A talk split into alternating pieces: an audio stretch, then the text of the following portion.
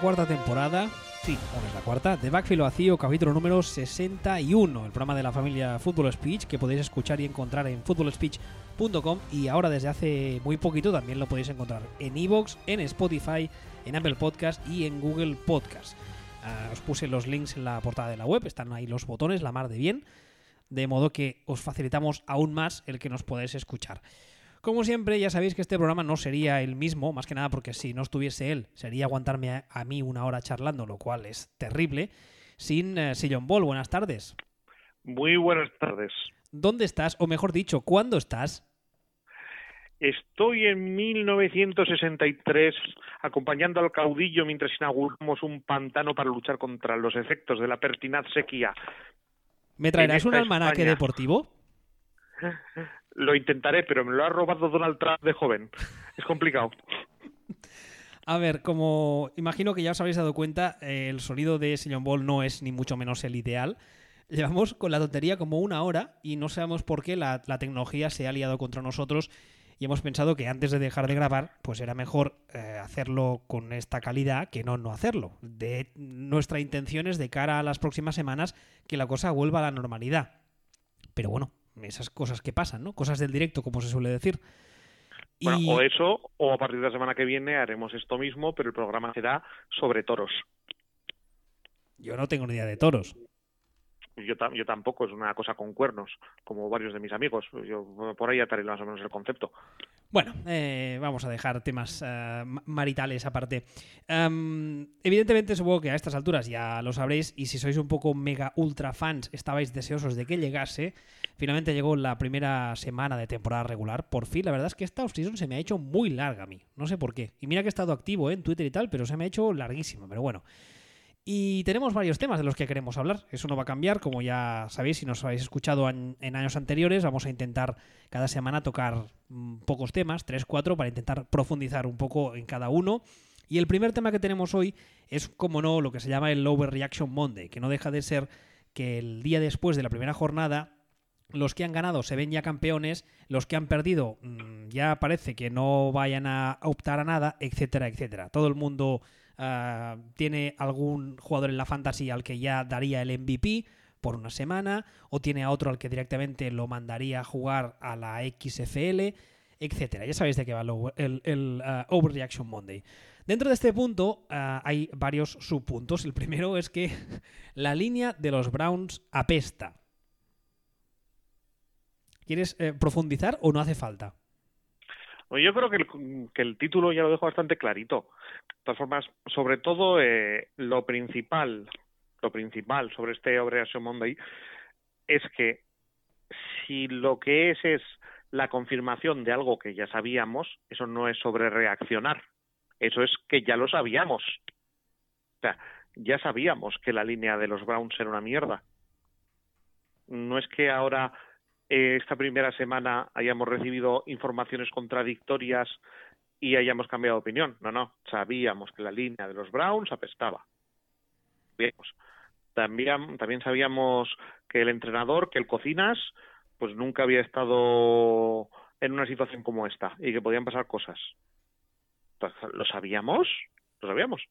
Entonces, pues esto no, no es como si dices, joder, eh, qué malos son los Dolphins, lo estamos viendo ahora. A ver, vam- vamos a ver.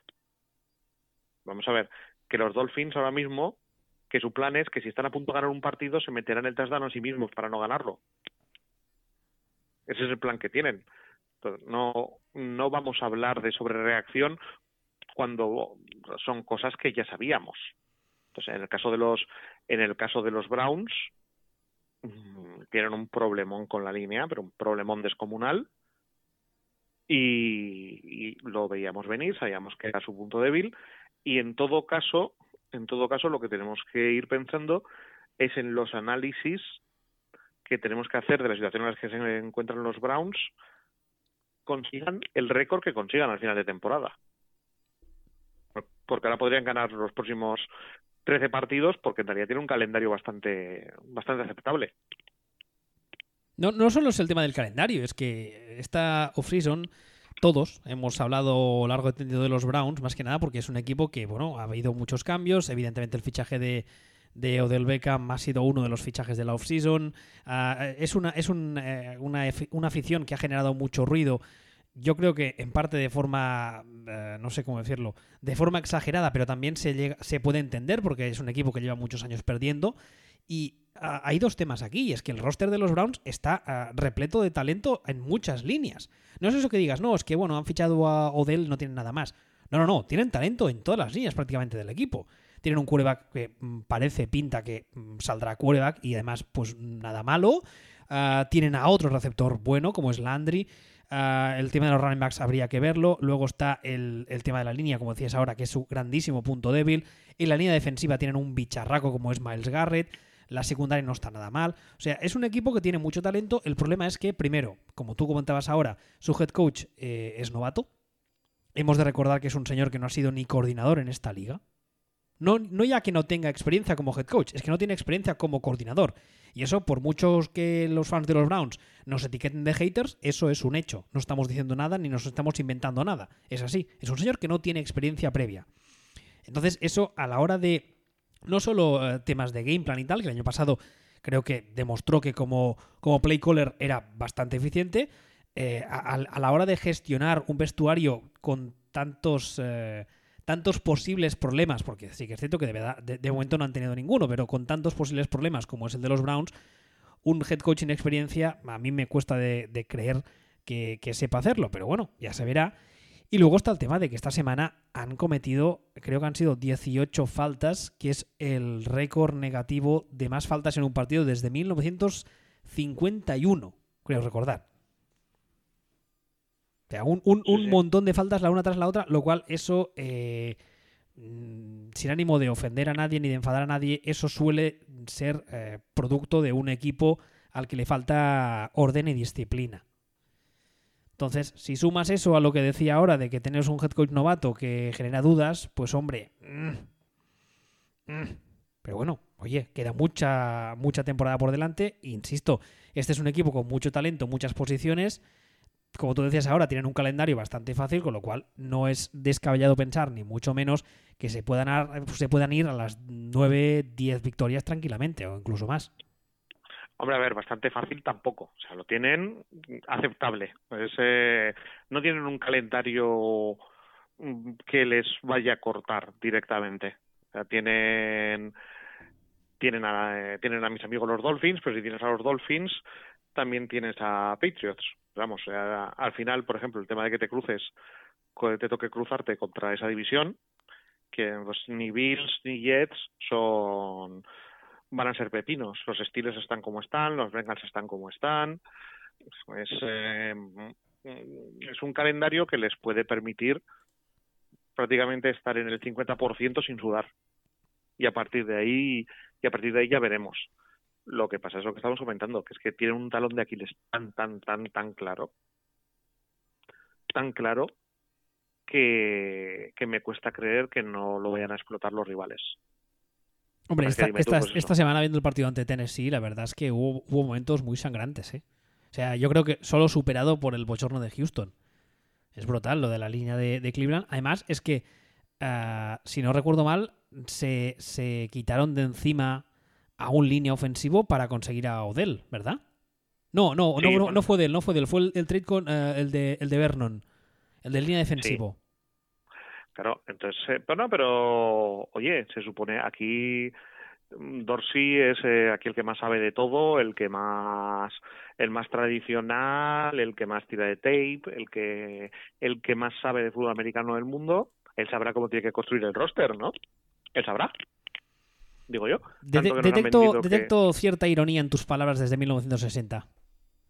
Efectivamente, no, es que me están me está comentando por aquí el generalísimo que, no le parece ni medio normal esto que para lo listo que se supone que es Dorsey y lo de la vieja escuela que es, esto de que se haya dedicado a, a coger o a montar o a conseguir jugadores de talento, digamos, o jugadores playmakers o jugadores mm, de, de estos perfiles y se haya olvidado un poquitín de, de las trincheras.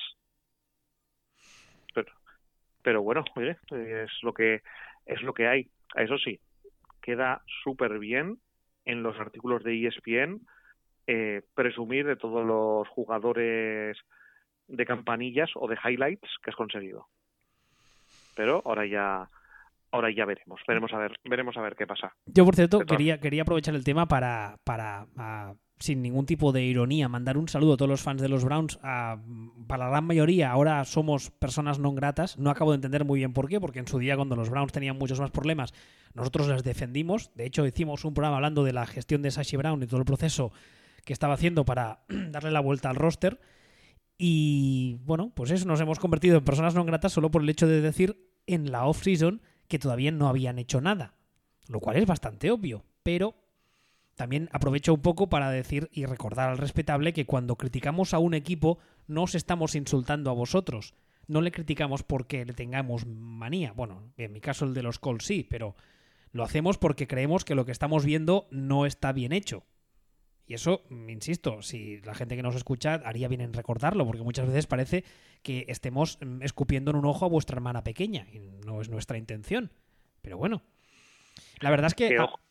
¿Qué? No, te, iba a decir que, ojo, que los Browns están a movimiento y medio de, optar de verdad al anillo, ¿eh? Sí, sí, por eso, ahí, va yo. Que, no, están mal lejos tampoco. Ahí va yo, o sea, hacen a media temporada un trade o algún equipo corta a alguien o alguna mandanga de estas y consiguen arreglar la línea y este equipo con una línea ofensiva decente ah, pondrían aprietos a más de uno y más de dos, porque insisto, tienen un montón de talento. Pero claro, cuando te falla la, la base del equipo, al menos desde el, lado desde el punto de vista ofensivo, pues no puedes aspirar a grandes cosas. Pero bueno, pasamos al siguiente tema que, sé que te hace especial ilusión. No, solo, bueno, una cosita, quería comentar una cosita más sobre el tema de los Browns y, y, es, y era volver a incidir en el tema Freddy Kitchens.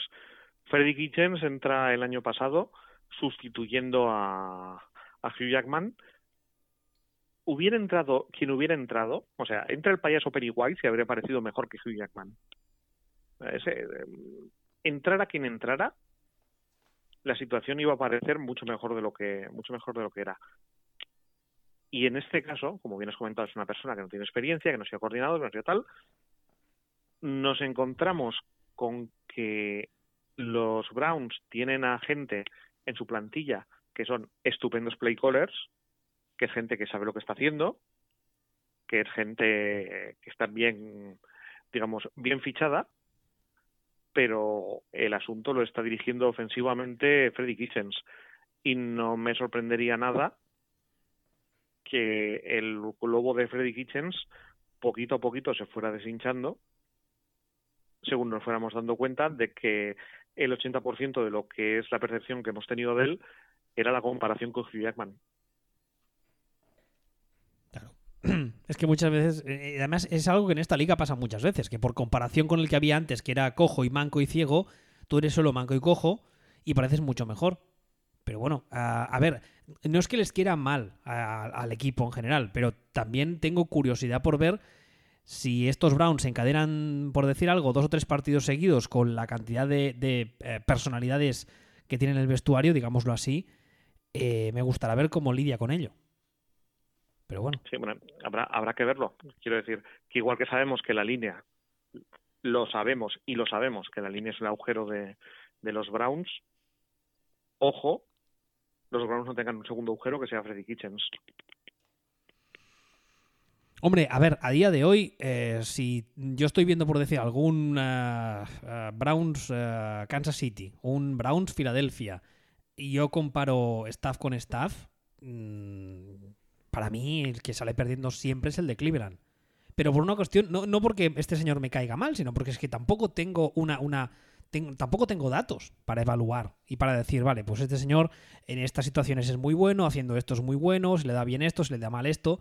Tampoco tengo datos para evaluarle. No, los gente sabemos esto. Hombre, sí que, sí que sabemos que su coordinador defensivo es Steve Wilkes, que también sabemos dónde ha estado. Sabemos que, que el año pasado como entrenador de los Cardinals fue un desastre. Tampoco, tampoco es que tuviera muchos mimbres. Mm, en los Panthers lo hizo medio bien. Mm, bueno, vale. Y de coordinador ofensivo tiene a Todd Monken. Pero él él, el eh, Freddy Kitchens es el que está conduciendo conduciendo el coche, no Todd Monken. La, la, semana que viene tienen el Monday Night, Cleveland, se enfrentará a los Jets, lo cual es un partido en principio asequible. Igual les viene bien también para, para hacer un poco de bálsamo y colocar las cosas en su sitio el hecho de, de tener... Primero, aparte de que Monday Night, Cleveland, no sé cuántos años hacía que no tenían uno. Hombre, yo quiero ver, yo quiero ver qué pasa con esa defensa de los Jets. Yo realmente quiero ver qué pasa con esa defensa de los Jets, porque me parece que la defensa de los Jets es como mínimo aceptable. Como mínimo. Y es me parece que es como mínimo aceptable partiendo de su línea. Lo que la convierte en un matchup horrendo para, para estos Browns. No, aparte de que cualquiera que haya hecho los deberes y visto el partido de esta semana de Tennessee, uh, sabe que ahora mismo la forma de parar a los Browns o de meterles en problemas uh, desde el lado de, desde el punto de vista ofensivo es uh, generar presión, blitz a saco y que tu línea intente darles caña a la línea ofensiva de Cleveland. Sí, claro. lo, lo ha visto toda la liga. Y te vas a encontrar, o sea, porque, vamos a ver, que no, no he terminado de explicar el tema. Eh, ¿Quién es el coordinador defensivo de los Jets? Uh, Greg Williams. Greg Williams. ¿Qué, como cuántas ganas puede tener Greg Williams de hacer, de preparar el partido de arriba abajo, de pe a pa, y se conoce a los jugadores de los Browns para pegar un puñazo en la mesa y decir, eh, ahora que os den? Hombre, pues yo creo que entre, entre cero y mil millones. Entonces, esto no me parece para nada, o sea, me parece un partido trampa, es lo que quiero decir me parece un partido muy trampa. De hecho, como los Jets tienen a, ahí Adam Gaze de head coach, pues que es un poco, no sé, como tener a Julio Alberto o a Maradona, pues probablemente por ahí saquen ventaja lo, los Browns, acaben ganando el partido e incluso puedan ganar bien. Pero me parece que es un partido con mucha trampa un partido contra estos Jets y en concreto contra esa defensa de Greg Williams. ¿Adam Gates también le pega la mandanga? ¿Mm? Que digo, Adam Gates también le pega la mandanga, como has dicho Julio Alberto y Maradona. No, no tenemos pruebas de ello, ni, ni, lo, ni por lo más remoto. Vamos, ni, ni Adam Gates, ni Albert Rivera, ni, ni, ni, ni, el Drogas, el de, el de Barricada, no, no lo sabemos de nadie. Um, bueno, um, vamos a dejar el tema. Por cierto, ¿has visto la portada, creo que era del Daily News de, de hoy? Que ya atizaban a gays. Y con razón. Ya bueno, pero le ponían verde, verde jet, nunca mejor dicho. Pero bueno, no, ya sabes y, cómo son en Nueva York. No, pero, no, pero y, y con razón. Aunque en realidad no tendrían que atizar a gay pues tenían que tendrían que atizar al que al que decidió contratar a Gates este verano como head coach. O sea, es que, que fue una de las cosas más, pero a ver, que como coordinador lo mismo valga es una cosa, pero plantarlo de head coach en Nueva York. A ver, más cosas. Aquí ahora viene un punto que sé que te hace especial ilusión. El punto también es de estos que pones tú en plan crítico, que a veces cuesta entenderlos. Leo, la defensa de Atlanta apesta. ¿Qué querrás decir con esto? porque la defensa de Atlanta lleva apestando a la defensa de los Falcons tres años, cuatro años, cinco años, toda la vida. Llevan tres años con la matraca de, oh, la defensa de Atlanta, que es muy rápida y muy joven y muy tal. Todos los años apesta. Todos los años. O sea, esto es, esto es que la gente vio un partido contra, contra Packers hace tres años que le salió bien contra el ataque de Packers que estaba en aquel momento ya muriendo y se han quedado con la copla. La defensa de los Falcons es una mierda. Y no ha cambiado, y ya lo sabíamos. Ya está, o sea, es que no, no, no, no, hay más que decir. No sé si tienes algo tú que añadir. No, de hecho en el, en el siguiente punto del guion hay, hay bueno, me, me avanzo, el, el punto se llama buenos partidos, pero y uno de los puntos que saldrá es, uh, Kirk Cousins precisamente contra Atlanta. Pero me estoy avanzando. Sigamos con esto del lower reaction. Uh, el siguiente punto es uh, Trubisky no es élite. Ya sabéis que Trubisky eh, tuvo el partido del jueves, el debut de la temporada regular contra los Packers. Y ligado con el punto que vendrá después de buenos partidos, pero ¿la defensa de los Packers es realmente tan buena o es que Trubisky la hizo parecer mejor? Claro, pues que eso no lo sabemos. No, eso, eso no podemos saberlo todavía.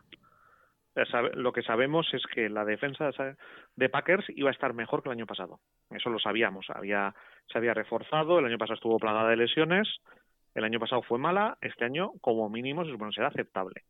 Más o menos se podía dar por se podía dar por hecho porque se ha gastado todo en eso, en ese lado del en ese lado del equipo. Y también sabíamos que Trubisky bueno, bueno, bueno del todo no es.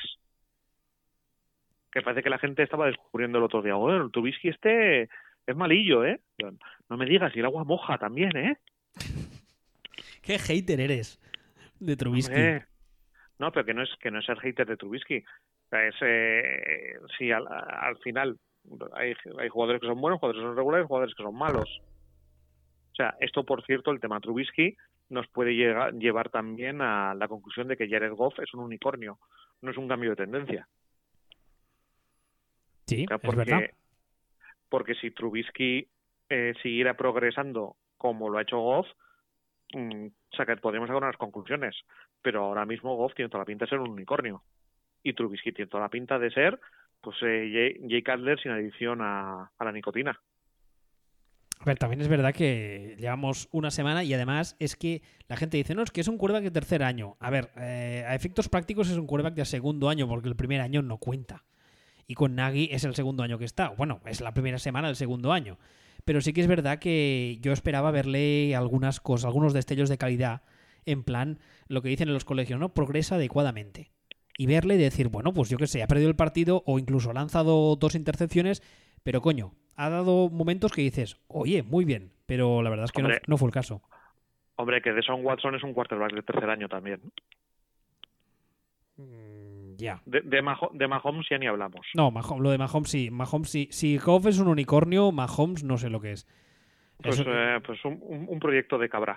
sí, es un proyecto de cabra. Un proyecto. Ah, vale, Goat. No lo había pillado. Proyecto de cabra, vale. otro punto. Bueno, no sé qué quieres añadir algo más de Trubisky, pero la verdad es que no hay mucho más que añadir. El partido es. Eh, no nos vamos a engañar, es malo. Es malo, malo el partido es infumable. O sea, el ataque de Packers está mal, o sea, mal, mal, que habrá que ver si es porque están ajustando y son nuevos.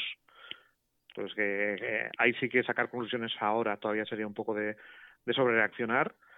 Eh, Trubisky está horrendo, porque está, porque está horrendo. En este caso, como lo que hace es confirmar cosas que ya sabíamos, pues es como, pues sí, pues es lo que hay y la defensa de Packers eh, presenta una mejora que, habrá que verla. También me llamó mucho la atención el, la defensa de la defensa de los Bears, porque la defensa de los Bears el año pasado fue estupendísima. Y estadísticamente, cuando tú un año haces un año estupendísimo, el año siguiente lo puedes hacer bueno o muy bueno, pero lo normal es que bajes un poco el pistón, casi por casi por estadística. Entonces, el otro día la defensa de los Bears pareció estar a nivel mitad de temporada. Ahora bien, estamos en lo mismo que antes. No sabemos si es porque el ataque de, Packers ahora mismo tiene muchísimos problemas y la línea más aún, o porque realmente Bears han conseguido, Chuck Pagano ha conseguido o va a conseguir que no se note la salida de Fangio. Claro, no, no sabemos si es mérito de unos o de mérito de otros. No, ahora mismo no lo sabemos porque no tenemos, no tenemos más información. O sea, no, no nos está confirmando nada ni nada porque ahí sí que ha habido cambios. Ha habido cambio, el cambio de Fangio a, a Jack Pagano, ha, eh, ha entrado más la Flair, ha, ha habido cambios. O sea, ahí no confirmamos nada. En el caso de Trubisky sí que confirmamos. Veíamos que era un tarugo, sabemos que es un tarugo. Y finalmente, eh, otro punto también de estos crípticos que cuesta entenderlo. Flaco apesta. ¿Pero Flaco no era élite? Sí, cuando le pagaron y cuando gestionaron de pena todas sus renovaciones de contrato tirando el, marrón para adelante.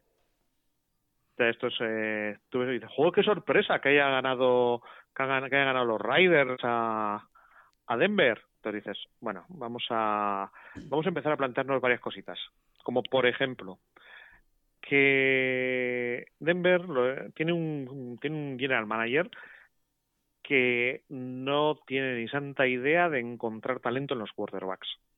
Sí, ¿eh? empieza a ser bastante evidente y bastante triste el hecho de que es una posición que en teoría el señor debería conocer. Pero es que no ha dado pues ni una, ¿eh? Bueno, sí, claro, una. fichó a Peyton los, los- lo, lo poco que le quedaba y el tercer año, pues la defensa la que No, le ganó el sí, pero sí, pero en realidad si lo piensas, el anillo de el anillo de Peyton no lo ganó Peyton, se ganó incluso a pesar de Peyton.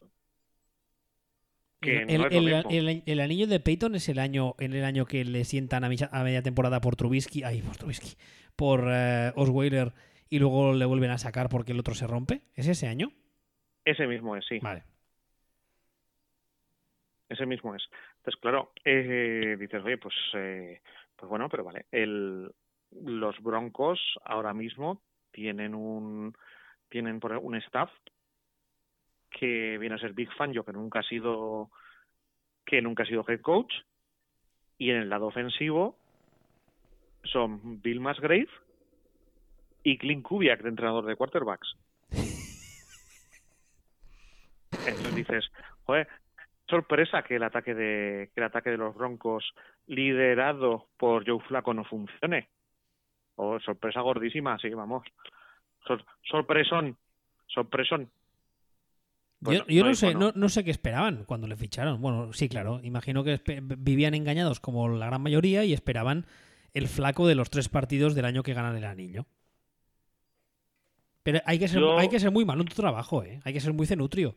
Porque si tienes una muestra de tres partidos de un tío que ha jugado tres partidos, los partidos de su vida, y luego el resto de su carrera, ya no diré las temporadas siguientes, el resto de su carrera es más bien eh, average o incluso mala, no, no, o sea, ¿qué, qué pretendes? No, es que o sea, mal, mal, mal, mal, mal. Además se fichó, se, se drafteó un quarterback, a Drew Lock, creo que es, que se ha roto. Lo poco que se le vio en el training camp y en los partidos de pretemporada, eh, había bastantes dudas al respecto de su de su calidad. O sea, no sé. La verdad es que lo de Elway con los quarterbacks sí que empieza a ser bastante triste. No, pues es lamentable. Y un poco, y también lo que te estaba diciendo, al entrar Fangio, prescindes de, prescindes de los entrenadores que tienes, te cargas a te cargas a Clint Kubiak, que en teoría era el futuro líder ofensivo de la franquicia, metes a un señor como Rich Scangarello o Scarangelo, que nunca tengo, que no he tenido muy claro El Canguelo, eso. que también, ese también estuvo en Houston, por cierto. Eh, ese no, lo- sí, no sí, lo sabía. Sí, sí, sí, sí.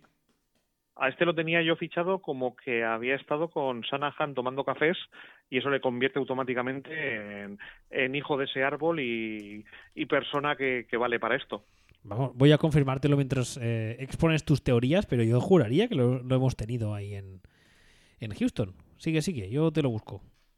Bueno, pues como iba diciendo, que metes un quarterback nuevo que es flaco, metes un coordinador ofensivo, un entrenador de quarterbacks nuevos, mm, con un head coach eh, defensivo que nunca ha sido head coach, pues hombre, pues es que dice- dices, "Oye, es un, ah, realmente sorprende a alguien que los Riders, que además los Riders esta semana, si hay un partido en el que se iban a dejar las pelotas, se va a ser esta semana, mm, se carguen a se carguen a Denver, pues, pues no, porque Denver es un equipo mentirita, un equipo mentirita porque además eh, su máxima estrella le quedan mm, está más cerca ya del dejo la liga que del chico en la liga.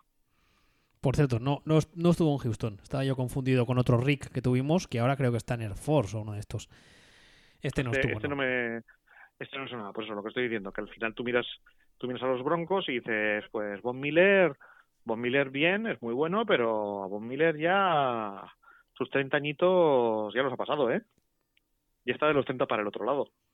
Además, este, Entonces- este, esta, esta, perdón, esta madrugada en el partido contra los Raiders no han conseguido ni un solo sack los Broncos. Efectivamente. Ni uno, ¿eh? Aquí. Efectivamente, bueno, y, y hablando de los tuyos, JJ Watt, creo que ha sido la primera vez que ni sack, ni presión, ni tocar, ni, ni mirar de lejos al quarterback. Mm, La verdad es que esta mañana he hecho un, un hilo hablando de la línea, los problemas que teníamos en la línea y estaba muy cabreado con el tema y no he querido pegarle el palo a, a JJ porque ya hubiese sido ya el último clavo en mi ataúd como Han de Houston. Pero viendo el partido me he dado cuenta de que yo no sé si es la, que es la primera semana, yo no sé si... Sí que es verdad que a muchas jugadas le hacían dobles bloqueos, pero no en todas. Y antiguamente cuando estaban en uno contra uno eh, se comía a su línea ofensivo con patatas. Y hoy la verdad es que, buf, Lesiones y 30 años. claro, Es que es, es lo normal. claro, sí, sí. Es lo, es lo normal. Pasamos al siguiente tema. Sí, el, el siguiente tema, como os decía antes, es un tema que hemos titulado Buenos partidos, pero. O sea, son esos partidos que esta semana además ha ido varios en los que realmente eh, el partido de, de- una unidad o de un jugador han sido muy buenos partidos, la gente lo está, los está poniendo por las nubes, pero eh, nosotros tenemos esa duda de si eh, se debe básicamente a incomparecencia del rival, como se suele decir.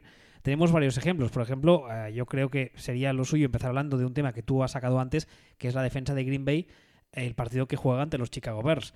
Claro, no sabemos hasta qué punto la defensa de Green Bay ha mejorado, que en principio sobre el papel debería ser así, por lo que tú decías antes, porque se ha apostado por jugadores defensivos, porque se ha cambiado el coordinador y además eh, se ha cambiado, perdón, porque eh, vuelve el coordinador y le han dado más miembros con los que trabajar, un coordinador que además a mí siempre personalmente siempre me ha gustado, que es Mike, Mike Petin, y además parece ser que tiene mucha conexión con el roster, con, con, eh, con la defensa, se lleva muy bien con los jugadores, que eso siempre, siempre ayuda. Pero claro, es que delante tenían a Trubisky.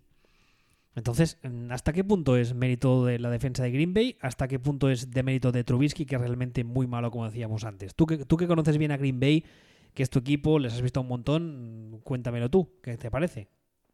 No, yo, yo considero que no tengo información todavía. Es lo que estaba diciendo. Yo creo que la defensa de Packers va a ser mejor que la que hemos visto los últimos años, por pura inercia. Porque, como bien dices, Petin es, un tío competente. Eh, a poco que no haya lesiones y con todo lo que se ha gastado y todo lo que se ha podado de, de ramas secas, mm, eh, la defensa será mejor, será una defensa correcta pero dejar a- al rival en tres puntos, ahí ha tenido que colaborar mucho Trubisky. Yo sí que, viéndoles jugar, yo sí que tengo la sensación de que esta defensa va a tener un muy, muy buen año, ¿eh? Porque la verdad es que no tanto, o sea, aparte de que lo que decíamos ahora, ¿no? Que Trubisky colabora, eh, es que es, eh, la veo muy, muy agresiva, la veo muy, muy creativa, cambiando mucho los paquetes, mucho el personal, muchos paquetes diferentes de blitz. Y yo creo que, que este va, va a tener un buen año. Además, es que lo hemos dicho muchas veces. Aaron Rodgers no necesita, valga la redundancia, los Bears del 86.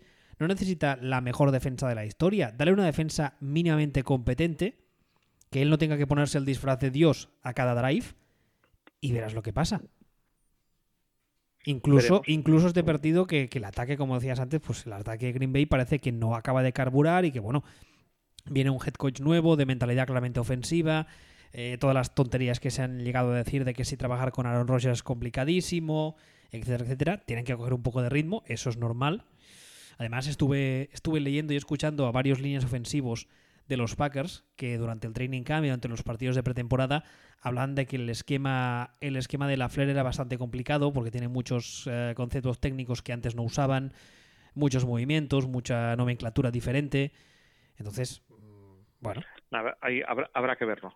También, y también el ataque de Packers habrá que verlo, tiene que profundizarse y tal. El otro día la sensación fue que hay un agujero como el cráter de Tunguska, que son los guardias de, la línea ofensiva de, de Packers, pero estamos en las mismas. ¿Son los, ¿Eran los, los guardias de Packers o era que la defensa de que la defensa de los Bears va a estar al nivel del año pasado? Lo veremos según pasen las semanas. Ahora mismo es precipitado sacar conclusiones. Otro buen partido, pero es el que se cascó el amigo Lamar Jackson ante unos eh, Miami Dolphins que creo que a nadie se le escapa. Eh, este año se van a dedicar a, bueno, pues a que les dé el sol en el campo, ponerse monínicos, que se pongan protección, sobre todo, que el sol de Miami tiene que ser muy traicionero.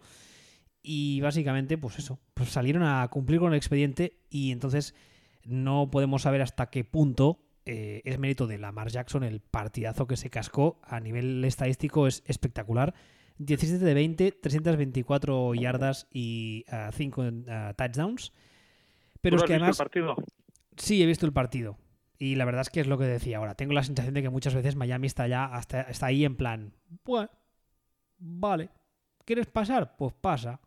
¿quieres Es- correr? es- es- pues corre es de vergüenza. O sea, es que más que los delfines de Miami parecen las sardinas de Santurce. O sea, es, este, es eh, y luego tienen los santos cojones los jugadores de salir diciendo, "Uh, no queremos estar en un equipo que hace tanking, queremos traspaso." A ver, desgraciado, si estás eh, si el equipo está está como está es precisamente porque tú estás jugando así, ¿eh? ¿Sabes? A lo mejor estás en un equipo que hace tanking porque no te da para más. Es de es lamentable. Entonces, sí que habrá que ver si Lamar Jackson ha pasado de ser un quarterback lamentable a, a ser un buen quarterback, a ver si a ver si evoluciona. El año pasado mmm, mal, pero bueno, o sea, es, es que jugó cuatro partidos y con un sistema tal y cual, o sea, es hacer un análisis me parece muy precipitado, de, en base a lo que vimos el año pasado, pero sacar unas conclusiones de este partido contra estos Dolphins, que yo no he visto en mi vida un equipo con más pinta de 0-16, Mm. El, problema de estos Dolphins es que, es que te das, o sea, nos dimos cuenta todos desde el minuto uno que no iban ni a intentarlo. O sea, en defensa, en defensa fue, fue lamentable, fue bochornoso. O sea, no he visto ninguna defensa hacerlo, o sea, con tan pocas ganas. Es que antes hablábamos de los eh, de los equipos que han tenido antes los Browns. Los Browns cuando hacían estas temporadas eh, lo intentaban o sea, los, los Browns lo intentaban. Había ha habido años que han hecho horribles, pero hasta que han tirado la toalla igual han pasado seis semanas. Igual han perdido los seis primeros partidos por un poco. Estos están ya, estos están ya de, vacaciones y acaba de empezar. Entonces eh, es tremebundo. O sea, yo calculo que de los 16 partidos solamente van a competir en el de casa contra Patriots. Que por cierto, un detalle así rápido eh, respecto a todo el serial culebrón de Antonio Brown con los Raiders, luego los Patriots, etc. Ha habido un montón de gente en los medios que ha puesto a los Patriots a caer de un burro por falta de ética, no sé qué. El último, esta mañana veía el clip de, Mike Green en ESPN diciendo que era lo, lo, más antideportivo que había visto en su vida, que terrible, que había que sancionarlos a todos y luego ves a estos Dolphins y dices, mm, vale, ¿y con estos Dolphins qué hacemos? Porque claramente están aprovechándose del vacío legal, entre comillas, del reglamento. Mm, nadie puedes decirle, o sea, tú no puedes culparles de que no, de que no están dando el 100% porque es, es algo completamente subjetivo, que creo que es obvio, pero bueno. Y claro, entonces... Mm, vale, una, una cosita. El tanking es legal, el tampering no. Ya bueno, pero es que, mm, ¿cómo, demuestras primero que ha habido tampering? Y luego, ¿cómo, ah, no, cómo, demuestras aquí que hay tanking? Si es más que evidente. No, no, a ver, el tampering no lo puedes demostrar salvo que cojas, pues eh, eh, le pidas eh, su telefonito a, a todo el mundo, revises los emails de todo el mundo, vayas donde Rosenhaus, el, el superagente, el agente de Antonio Brown, que, que es el cerebro detrás de todo esto, para mí no. Mucho jijaja Belichick, pero esta mierda es mierda de agente, no es mierda de, de Belichick. Y, y se ven las comunicaciones y tal y aún así pues tampoco tampoco vete a saber en realidad lo que ha pasado pero en cualquier caso insisto eh, apestar es legal Mm, si realmente hubieran hecho algo Patriots, eso sí es ilegal. Ahí está la diferencia. Pues mm, si vamos dando todos lecciones de moral y de ética, eh, quizá debería repasarse la legalidad del hecho de que haya un equipo que pueda salir a pasar el rato desde el minuto uno de la semana uno. Pero bueno, porque es que... Eso cuando, cuando el orden del draft no sea no tenga una relación directa con con los resultados deportivos. Comentaban el otro día, eh, no me acuerdo qué tertulia, que lo ideal sería una estructura en la que el número uno del draft lo tuviera el mejor equipo que no entre en playoffs. El equipo, el equipo que se queda al borde. Porque eh, así consigues que todo el mundo se esfuerce. Exactamente, y que y que el peor equipo pues tuviera el pick 16, digamos, o sea, que fuera hacia hacia atrás desde el desde el primer equipo que no en playoff fuera en función de resultados deportivos hasta el peor equipo y luego a partir de ahí volviéramos al sistema actual con los equipos de playoff que andaban que andaban dando vueltas a esto y tal, pero bueno, sí, es que el caso es que mientras esté así es que y más una vez que la gente que sabe sumar y restar ha dicho, oye, que la forma más eficiente de montar un equipo es esta, cuanto más se corra la voz, o sea, cuanto más la gente vaya aceptando que esto es lo que hay que hacer, más seguir haciendo. A ver, otro buen partido, pero ah, antes también hablamos de tus amigos de Atlanta, es el que jugó Kirk Cousins con los Minnesota Vikings contra los Atlanta Falcons. Que fue una victoria, espérate que voy a buscar el, resultado exacto y si no recuerdo mal fue una victoria con bastante facilidad, donde tengo los números, números, números, números. Aquí, Atlanta Falcons 12, Minnesota Vikings 28.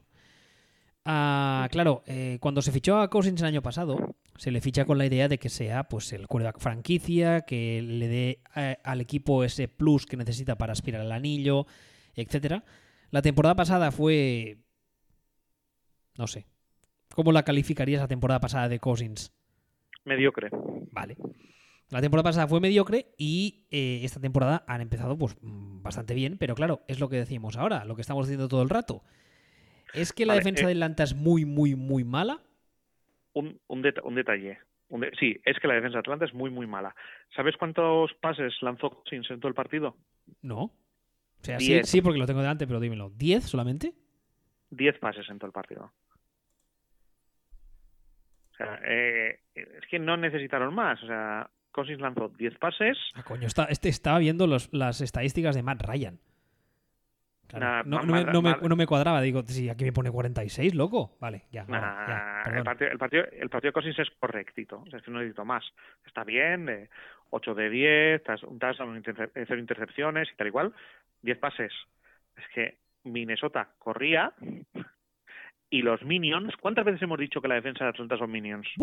Un, euro, por cada vez que lo has dicho tú en este, en este programa y Millonarios no, pero una cena nos da, ¿eh? O sea, pues no, eran capaces, o sea, es que no, no, no, no tienen, no, no les da.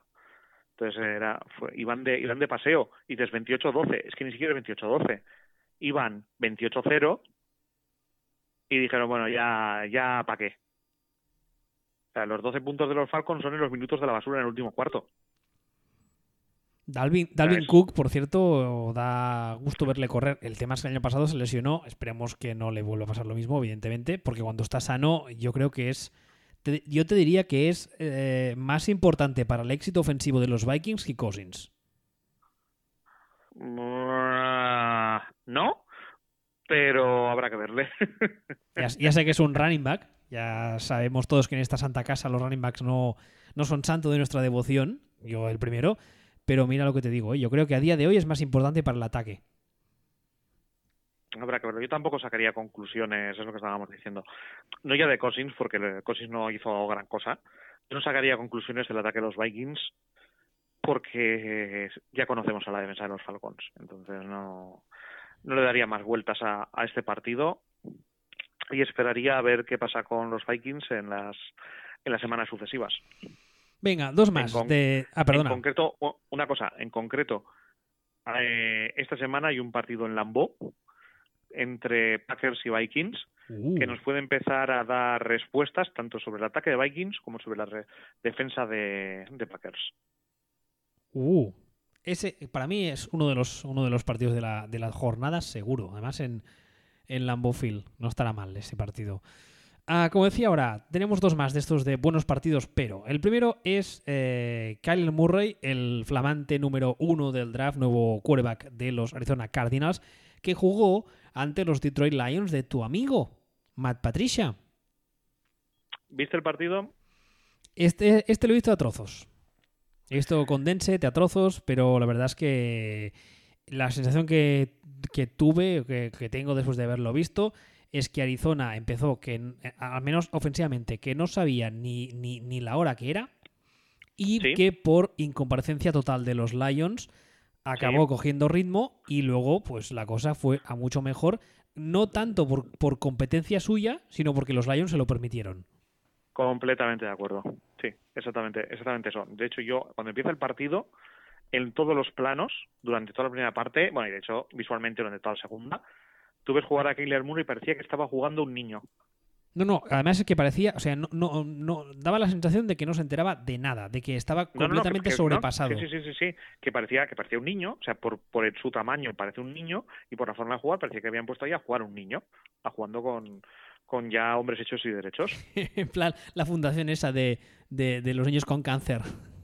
¿Cómo se llaman los de los deseos? Joder, macho, qué bruto eres. y ¿Sabes el... cómo se llama? Mierda, no me acuerdo. Make, No, make a no Wish, te- Make a Wish Foundation. Pues eh, sí, pues eso, pues a, a uno de estos procesos, sí. Y según avanza el partido, claro, es que la defensa de los Lions es pero pero si es que está teniendo horas para lanzar. O sea, en el momento en el que tiene que haber un momento en el que o él se da cuenta o se lo dice Kingsbury o alguien le dice a Kellen Moore le dice, "Oye, que no tienes por qué lanzar si no quieres, que te date cuenta que no te están presionando." Que, que desde que coges el balón te tiras 10 segundos y aquí ni se te acercan. Y desde el momento en el que pasan dos cosas. Una es que si llevan rápido, se ponen a ir todavía más rápido los, los Cardinals eh, jugando en ataque. Y el otro dice, ah, pues sí, y se tira 10 segundos hasta que encuentra un tío libre. Pues poco a poco van remontando, pero es que es un. Es lo de los Lions. O sea, yo eh, insisto, es que no, no entiendo. O sea, no, no entiendo que le hayan dado las llaves del coche a Patricia cuando se las dieron no, no, no entiendo, no entiendo nada de este tema y bueno, pero así, así les irá, así ¿Quién- les está yendo y así les irá. ¿Quién es el actual coordinador ofensivo de los Lions? Que no me acuerdo. ¿Sigue siendo um, Cut- Cutter, se llamaba? Les Pues presto, la verdad es que no lo sé. les presto ta- tan poco atención por agente, pero es que la verdad es que me No, ver, muy o poco sea, pero que, no, no, no, una, una cosa, has dicho, has preguntado si era el Bob Cutter. Sí, ese no era. No, no, no, ese, a ese, lo, a ese se, lo, se lo cargaron. Sí, pero Eh, no, no que- me acuerdo el nombre del nuevo. Eh, Darrell Bebel creo que es. El que estaba en Seattle. ¿Eh? El que estaba en Seattle. El que estaba en Seattle y que tampoco es que fuera ningún portento, sí. Creo, creo que es ese. No, lo digo porque la verdad es que el partido de Stafford me pareció bastante correcto. No, sin entrar en estadísticas, sin entrar en el resultado final, ¿eh? me refiero a sensaciones que me dio. Lo que pasa que sí que muchas veces tuvo que correr por su vida. Tampoco No, el, de. problema, el problema de los Lions no es Stafford. No, no, ni, muchísimo menos. El, el problema de los Lions, para sorpresa de nadie, es la defensa. Ahora mismo. Y finalmente, el último punto de este tema de buenos partidos, pero tenemos a Dak Prescott ante los Giants. Que el, el año pasado, ¿qué tal año hicieron los Giants? El año pasado, mm, no, pues no me acuerdo, la verdad, pero no muy bueno. Pues, y a quién no- y no y la defensa de los Giants, o sea, nos sorprende que nos sorprende que Cowboys destruyan a los Giants o algo. No. Pues ya está. Análisis hecho, venga, a tu casa. No, claro, claro, pero es que, claro, pero es que esto es como, ah, pues, ah, ¿qué, qué me dices? Que la defensa de los Giants, que era una mierda, sigue siendo una mierda y el ataque de, el ataque de, además es que ha sido un partido maravilloso porque ha, ha puesto de relevancia un montón de cosas. Está- están muy flipados en Dallas, ¿eh? ¿Con qué? Con, con el ataque en general, pero sobre todo con el tema de que ah, Kellen Moore es el, es el nuevo coordinador ofensivo. Y bueno, pues dos mil millones de artículos toda la offseason y después del partido el otro día aún más. Que si es un coordinador de estos modernos, que si tiene tantísimo talento, que se, se entiende con Dak Prescott de maravilla, que si le va a dar a los Cowboys un ataque del siglo XXI. Bueno, he leído una, una sarta de tonterías, pero están muy flipados con, con el ataque de, de Dallas. Pues sí, el ataque de, el ataque de Dallas el otro día consistía básicamente en eh, la defensa de Giants es una mierda. Ya bueno, chico, pero la gente se flipa, ya lo sabes. A ver, que esto no quiere decir que Kellen Moore no pueda ser Dios en la tierra al final, pero ahora ahora mismo o sea, Kellen Moore se ha retirado el año pasado. El año, O sea, pasado, el- se- el el año- año- el año pasado se retiró y ya estaba como staff. O sea, él- este se retiró el año pasado, hace dos años, vamos. Sí, bueno, que O sea, no, no, no, no, no mucho más. Es, es una hipérbole. O sea, el año pasado creo que estaba de, de entrenador de quarterbacks. Sí, y, y le ascendieron y han fichado a John Kina de entrenador de quarterbacks. Entonces, vamos, vamos a ver. Vamos a ver, pero realmente tú, este partido a mí me parece relevante porque eh, porque sacó un Barkley y hace un partido acojonante histórico Que no le sirve de nada. Que como es habitual en lo que son los running backs importa un carajo mientras que Dak Prescott que como quarterback es eh, muy normalito hace un buen partido y sirve para ganar porque aunque el partido sea correcto, bueno o tal, lo importante aquí es el quarterback. Y Siki Elliott, recién firmados tropecientos mil millones, hace un partido correctito sin más, eh, da igual, porque es un running back, así que da igual lo que haga. Bueno, pero cobrará, ¿eh? Sí, cobrará, cobrará. Una pasta gansa, la madre que lo parió. Cobrará. Entonces, y, es, y estos habrá que verlos, pero yo de verdad que no sacaría ni media ni media conclusión. O sea, de hecho, mm, el otro día lo comentaba, el jugador más importante para la clasificación de este año de los eh, de los Cowboys, para mí, es el quarterback de los Eagles. quarterback de los Eagles, que por cierto esta semana jugó, jugó la mar de bien. No, no, no, hemos hablado de ellos, de los, de los Eagles que jugaron contra los Redskins, pero jugó muy bien. Bueno. A mí me gustó mucho cómo jugó. La verdad es que me gustó sobre todo por el hecho de que em, por primera vez en su carrera, casi te diría, le vi moverse con cabeza. Le vi correr con cabeza. Mira, yo le, yo le vi torpe. Yo le vi torpe en movimientos. Le vi rodlisbergerizado un poco. Bueno, que, que, sepamos no ha ganado peso en plan exagerado esta off-season. Yo le vi bastante bien, ¿eh? La verdad. No, no sé, o sea, quiero, quiero seguir verlo. O sea, me sorprendió. Me estaba fijando más en la defensa de, Eagles, que me pareció horripilantemente mala. Un drama, ¿eh? Y me sorprendió muchísimo, muchísimo, pero una tragedia griega, unos problemas con el placaje horrendo. Entonces, estaba más con la cabeza con la cabeza ahí, lo otro fue más un, un poco de feeling pero, pero ya digo, o sea, en condiciones normales, eh, Eagles son más que, Cowboys. Y Cowboys son segundo claro de esta división. Si Eagles se ponen un huevo, pues ahí estarán Cowboys para recogerlo. Básicamente. Mm, Ese es mi punto de vista. De esta sección de buenos partidos, pero mm, seguramente nos habremos dejado a alguien, pero ¿hay alguno que tú recuerdes o alguien del que quieras hablar eh, quería hablar un poquitín, que antes hemos hablado un poco de los Jets, de, de Buffalo, que ganó en Nueva York. A mí el partido de los Bills me parece infame. Así que ya te cuento lo que me puede parecer el partido de los Jets. Especialmente en ataque. Tela marinera. Eh, con, con Josh Allen y Sam Darnold, de la marinera con Adam Gaze. Mm, voy a hacer voy a hacer un overreaction, pero o mucho cambian las cosas o a mí me parece que el fichaje de Adam Gaze se cargará eh, la posible carrera de Sam Darnold. Mm, habrá que verlo. O sea, Adam Gaze como coordinador, mm, yo me lo puedo creer. Como head coach, eh, complicado. Y en este caso, eh, yo donde quería llegar comentando esto es jajaja ja, ja, qué risas los Dolphins mm, yo a lo mejor preferiría ser los Dolphins que los Bills o los Jets Hombre, los Dolphins saben a lo que están jugando, saben lo que quieren y saben cómo hacerlo. O sea, porque tengo, quiero decir, porque tengo la sensación que, de, que dentro de cinco años Bills y Jets harán 5-11, 6-10, 7-9, pero no sé dónde estarán los Dolphins. No me sorprendería que estuvieran más arriba. Yo quiero hacer em, tres apuntes breves antes de pasar al último tema. El primero es eh, Mariota. Mariota. Es que, es que es una es una decepción continua este chico, ¿eh? Para mí, para mí, ¿eh? Porque la verdad es ah. que yo lo he dicho muchas veces por escrito, lo he dicho también aquí, creo que nunca ha tenido un coordinador ofensivo que supiese entenderle y supiese entender qué es lo que tenía entre manos y le diseñase un sistema que, que, le hiciese brillar, por así decirlo, pero es que cada vez que le veo me da más pereza. O sea, le veo y es como, buf, buf.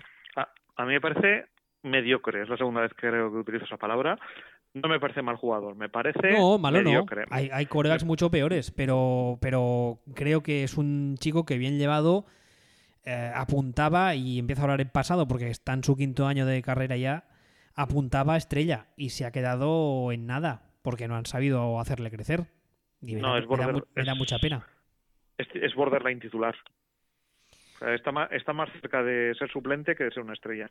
De hecho, mm, depende de cómo vayan las cosas. Yo ya dije en off-season que, ojo, que no acabe este año de suplente en su, en su propio equipo. Y tan de titular.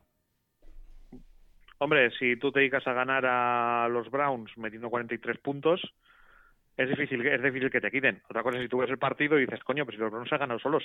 Bueno, pues a eso voy. Que, la, victoria, de, esta, de, esta, semana tampoco es que sea indicativo de nada, claro. No, no sé, yo es lo que hemos comentado al principio. O sea, este partido es un partido de los de los Browns no tienen línea y, los Titans básicamente están recogiendo están recogiendo la mierda que se les cae a los Browns, ya sea en, en penalizaciones idiotas, en agresiones de cretino o en no tenemos línea. Luego también está el tema de los Rams, que después de una offseason llena de rumores y dires y diretes, y de que los fans también de los Rams se hayan mosqueado un poco conmigo, porque lo he dicho muchas veces, y que mucha gente en el entorno de los Rams dijese que no, hombre, no, son todo habladurías. Ahora resulta que pues Gurley no está bien físicamente y que están cambiando la forma en la que le usan y que parece ser que todo indica que van a seguir cambiando la forma en la que le usan porque ya no puede ser el callo de batalla que era. Y pese a eso, los Rams esta semana ganaron, no sé hasta qué punto, también un poco porque el rival no hizo mejor las cosas. Eso no, no entro ahí, ¿eh? No estoy diciendo que sea o que no sea. Te digo que los Rams ganaron y que además Goff eh, sale de, vamos, hace apenas una semana, le han renovado por una cantidad bastante importante y lo que tú decías tú antes, que es un unicornio pero coño, que de momento nada mal, ¿eh? A mí el partido de golf me parece horrendo. O sea, el partido de golf me parece horrible. Y no destaca más porque el partido de Cam Newton es como para arrancarle los sombreros de gilipollas que suele llevar a hostias. O sea, me parece el partido de Cam Newton aberrante y el de Goff muy malo. O sea, es uno de estos, es un partido que parece que aquí meten 800.000 puntos, no como en el en el Bears Packers, pero me parece un partido jugado de pena de pena este partido. Estaba viendo, estaba diciendo, madre mía, no sé qué conclusión sacar de aquí. Sí que los sí que los Panthers y Ron Rivera deberían irse divorciando hace dos años o que el maná mágico de Son McVeigh se puede se puede estar acabando. No sé, yo no, no creo no creo que, que Goff sea, ya, ya, hemos hablado mil veces de este tema, no creo que sea un mal quarterback. Y, por, o sea, sin entrar en esta semana en concreto, yo creo que, es un quarterback bastante decente, especialmente porque McVeigh sabe qué teclas tocar. Que entonces, sí, es verdad, es mucho más, es más mérito de McVeigh que del talento que pueda tener Goff. Pero al fin y al cabo, al final, ¿sabes? Sí, en... sí, sí, sí, no, no, completamente cierto. O sea, prescindiendo de que esta semana el partido sea muy malo, se ha convertido en un quarterback muy, muy aprovechable.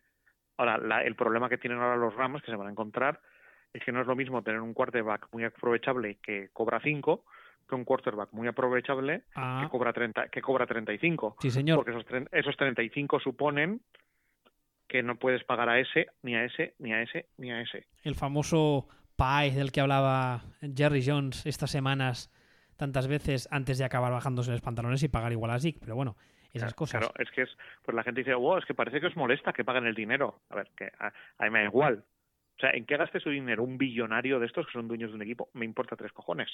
Lo único que, lo único que digo es que en una liga con límite salarial, si el dinero se lo estás pagando a un señor, no se los puedes estar pagando a otro, porque tienes el mismo dinero disponible que todos. Y cuando a un señor le das el dinero que te cuestan tres señores, tienes un problema bastante más gordo.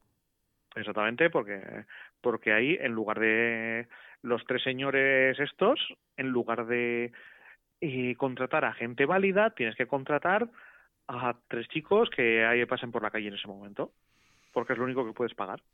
Respecto al partido este, eh, lo que tú decías ahora de que eh, Ron Rivera y, y, los Carolina Panthers tienen que empezar a pensar en el divorcio, yo he leído bastante gente que dice que para Cam este año es año de examen, por así decirlo y que si no termina el año de forma decente, es bastante posible que los Panthers le digan, no sé, busquen la salida de alguna forma, algún trade, alguna mandanga. Yo eso no me lo creo. No, yo lo he leído muchas veces ya, ¿eh? No, no en plan eh, eh, un rumor de eso sin fundamento o una paja mental de alguien. Lo he leído en varios sitios. Y no me extrañaría, ¿eh? francamente. Ya sabes que eh, Cam Newton nunca ha sido eh, santo de mi devoción. ¿Sabes lo que sabes lo que cobra Cam Newton? Pues no.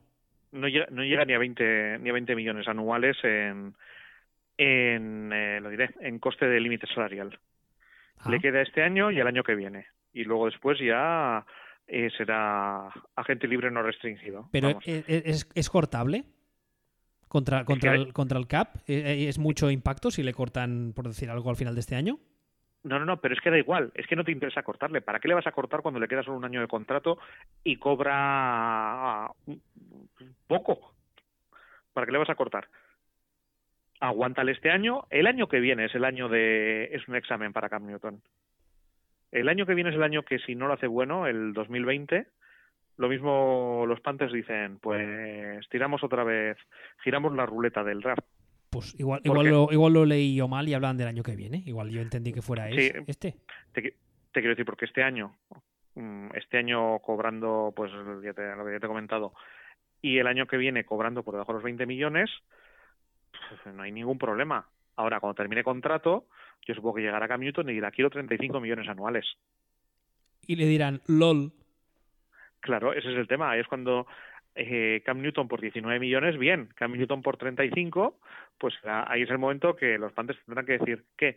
35 a este o nos vamos al draft y ahí es donde donde te puedes encontrar que Cam Newton está en el mercado Y un apunte final, ya muy rápido, y pasamos al último tema. Ah, otro que tiene, este sí, tiene un examen este año y bastante gordo, es eh, James Winston, que esta semana contra los Niners. Buf. A ver, yo no creo que fuese solamente él. Yo creo que en general la ofensiva de los Buccaneers esta semana hizo aguas, y perdón por, la, por el chiste fácil. Pero Winston, que tampoco ha sido nunca santo de mi devoción, el tema está que si no, si, si la sensación general que queda es que ni Arians consigue recuperarle, mm, malo, ¿eh? Vale, O sea, yo esperaba, este sí que tiene examen, yo esperaba, yo esperaba mucho más y sigo esperando más. O sea, yo esperaba que este hiciera eh, un poco el Fitzpatrick, esto de eh, cuando eh, me puede caer un, cuando me puede caer un contrato lo peto. Entonces yo esperaba que este año James Winston un, o valoraba la posibilidad yo de que de que este año se saliera bastante James Winston porque porque lo necesita económicamente o sea, va a estar ultra motivado y porque le entra Bruce Arians y por esto, pero el otro día tela, ¿eh? El Fue otro un día partido muy malo, ¿eh? tú ves el partido y dices, a ver si no va a ser que el tío es un pasota, sino que sencillamente no vale, Que no da más. que no da más, exactamente. La verdad es que el, el- el partido de San Francisco, hosti tú, es durillo de ver, ¿eh? Sí, sí. Es durillo. sea, muchas veces, a, a ratos, la sensación que tuvo con Kyler Murray cuando empezó el partido de que no se estaba enterando de la película y que no sabía de por dónde le caían las hostias, es un poco la, La sensación misma. que tuve, sí. la misma. Sí, Sí, sí, sí, sí. completamente. Con la diferencia de que este no parecía un niño de 12 años que habían puesto ahí, sino que parecía un garrulo atontado por volumen corporal. Y En, en, en serio, una cosa, en serio, gente que esté escuchando esto y no haya visto el partido de Arizona, pónganse imágenes. Parece un crío de 12 años que han puesto ahí en medio. lo que yo os decía penita, antes, Make da- a ternura. Foundation. Make a Wish Foundation. Parece un niño con cáncer.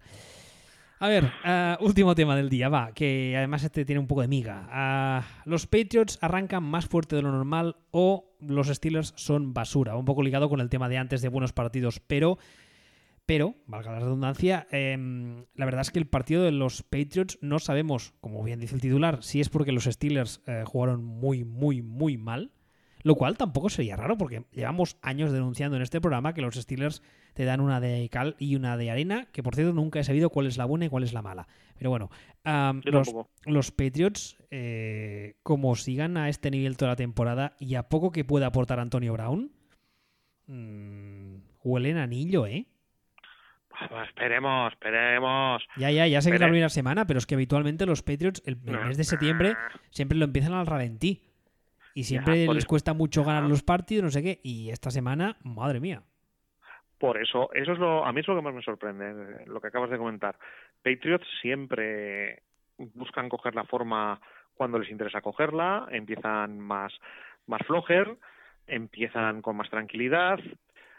habrá que verlo. O sea, eh, ahora mismo la defensa de Patriots nunca suele ser ninguna maravilla, suele ser en sus años buenos normalita. El año esta eh, esta semana ha destrozado a Steelers. O sea, y ha destrozado a la línea de Steelers. O sea, eh, eh, Villanueva, el pobre, daba venita, por ejemplo. Entonces, hay que verlo.